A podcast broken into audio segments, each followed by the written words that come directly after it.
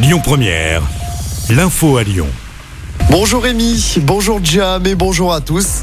Des rues de Lyon 100% piétonnes ce week-end. C'est le retour de l'opération La Voie est libre. On vous a mis le détail des rues concernées sur notre site et notre application. De quoi profiter par exemple de la première édition du Lyon Braderie Festival sur la Presqu'île. Une grande braderie sur plus de 5 km. C'est la première édition. Rendez-vous dès demain de 10h à 19h et dimanche de 11h à 18h. Soulagement pour les usagers du métro B. Après une journée d'interruption, le trafic du métro B a enfin repris ce matin. Le métro était à l'arrêt depuis hier matin vers 8 heures. C'était à cause d'un incident technique. La piste du règlement de compte privilégié à Vénissieux après la mort d'un homme tué par balle dans la nuit de mercredi à jeudi dans le quartier des Minguettes. La victime aurait été touchée à trois reprises. Le tireur a pris la fuite en voiture. Un véhicule correspondant au signalement a été retrouvé dans le 9e arrondissement. Le parquet de Lyon a ouvert une enquête pour homicide aggravé. 10 mois de prison avec sursis escarroquis le procureur hier envers deux policiers lyonnais. Ils sont tous les deux poursuivis pour des violences sur un jeune manifestant. Ça s'était passé en 2019 sur la place Bellecour, en marge d'une manif contre la réforme des retraites. Le jeune homme, aujourd'hui âgé de 26 ans, Arthur, avait eu la mâchoire fracturée et neuf dents cassées. Le jugement sera rendu le 24 novembre. Dans l'actualité également, ce nouvel accident de trottinette à Lyon. Une jeune femme de 25 ans a été fauchée par une voiture. C'était hier après-midi, vers 16h15 à la sortie du pont Wilson.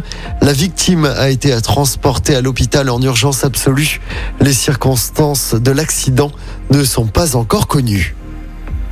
Et puis c'est parti pour trois jours de festivités à Villeurbanne, capitale française de la culture.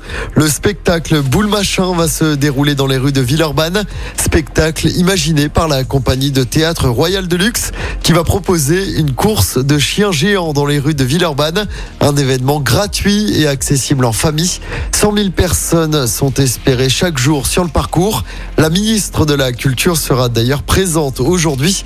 Attention, il y a des restrictions de circulation jusqu'à dimanche. On vous a mis toutes les infos sur notre application. On termine avec du sport en football. L'équipe de France se rassure à deux mois de la Coupe du Monde.